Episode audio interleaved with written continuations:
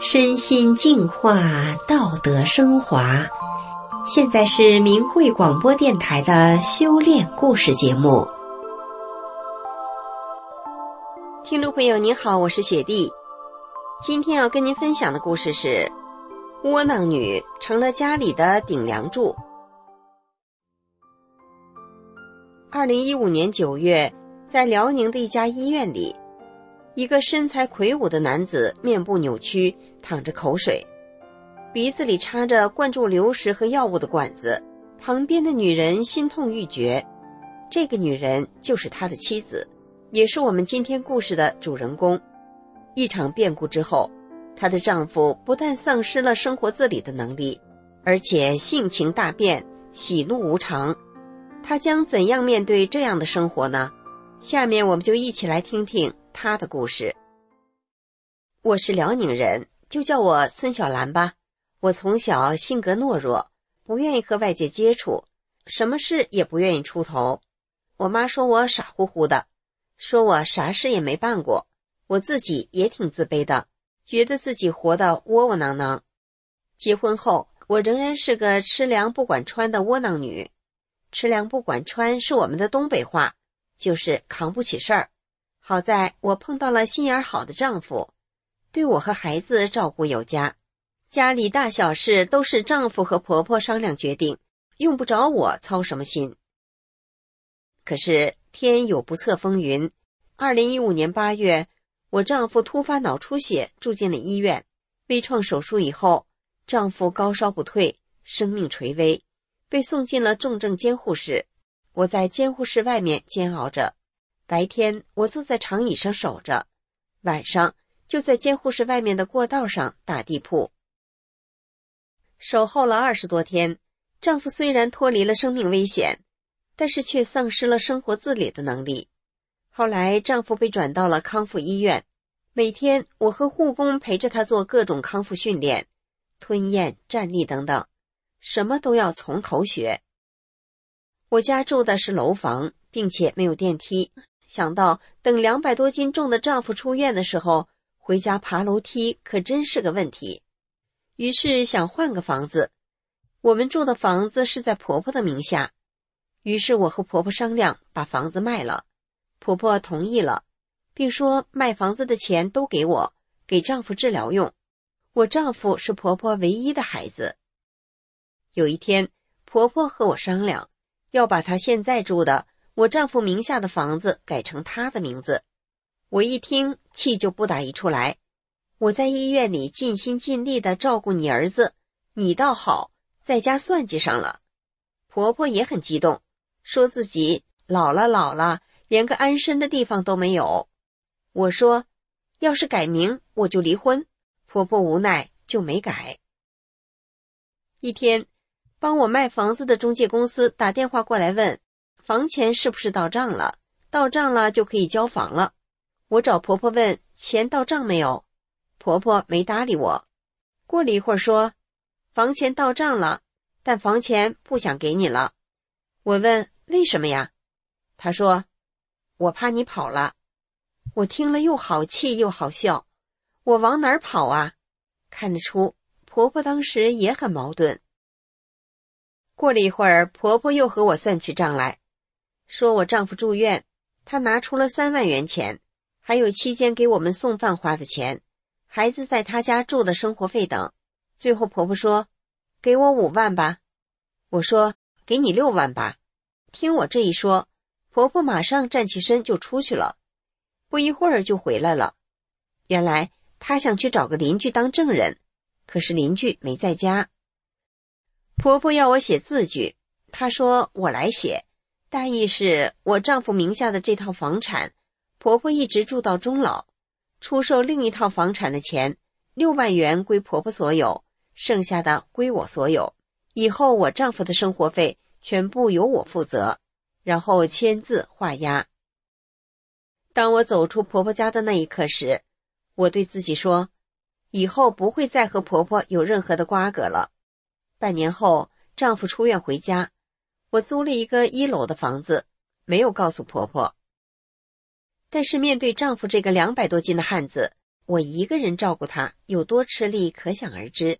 而且丈夫生病后，就像变了一个人，异常的烦躁，稍有不顺心，张嘴就骂，抬手就打。有一次，我正蹲在地上给他洗脚，不小心把他弄疼了，他用唯一能活动的右手，给了我一个大嘴巴子。就这样，他还不解气，又拿起拐杖打我。他见人就说我虐待他，对我像仇人似的。有时我的一句话都会莫名其妙的招来他的一通臭骂。好在那时我早已开始修炼法轮大法了，读过法轮大法创始人李洪志师傅写的很多的书。我记得李洪志师傅曾在世界法轮大法日讲法中写道：“我经常说，你真心为别人好，没有一点为私的心，你讲出的话。”能使别人落泪，试试。我就想，我说出的话为什么会招来他的骂呢？我说这句话的时候，心里是不是有什么不好的念头？仔细回想，我发现我的心里埋藏着很深的怨恨。于是我努力的用法轮大法真善忍的标准要求自己，面对丈夫的无理取闹，不去计较，就用善心对待丈夫，尽量做到。无怨无恨，我也教丈夫念法轮大法好，真善人好，还教他背李洪志师傅写的诗。这些诗都是教人如何做好人，提升自己的生命境界的。渐渐的，丈夫的脾气不那么大了。有的时候，丈夫要发脾气的时候，会告诉我：“离我远点，别打着你。”这时候，我就对他说：“真善忍。”他就说。我忍忍忍，然后把他举起的右手重重的拍在自己的大腿上。现在丈夫很少发脾气了，面相也祥和了。有一天，我读李洪志师傅的著作《转法轮》，看到这样一段话：师傅说，你老是慈悲的，与人为善的，做什么事情总是考虑别人，每遇到问题时，首先想。这件事情对别人能不能承受得了？对别人有没有伤害？这就不会出现问题。所以你练功要按高标准、更高标准来要求自己。读完这段后，我跟婆婆之间的往事开始浮现在我的脑海中。我意识到，在跟婆婆相处上，我想到的都是自己怎么苦、怎么难，根本没有想到婆婆的难处。我试着站在婆婆的立场上想这件事。婆婆已经七十多岁了，这么大年纪的人，在最需要儿子关心照顾的时候，儿子却倒下了。婆婆既有对自己晚年无依无靠的恐惧，又有对儿子身体状况的担心，该有多难多不容易啊！我应该多关心他，照顾他，给他安慰才对呀。想到这儿，我叫孩子把奶奶接来。婆婆来了。丈夫和孩子都很高兴。见面后，我向婆婆认错，并同意把房子改到她的名下。婆婆却说：“都是我老糊涂了，你不改是对的。”就这样，我和婆婆之间的恩怨化解了。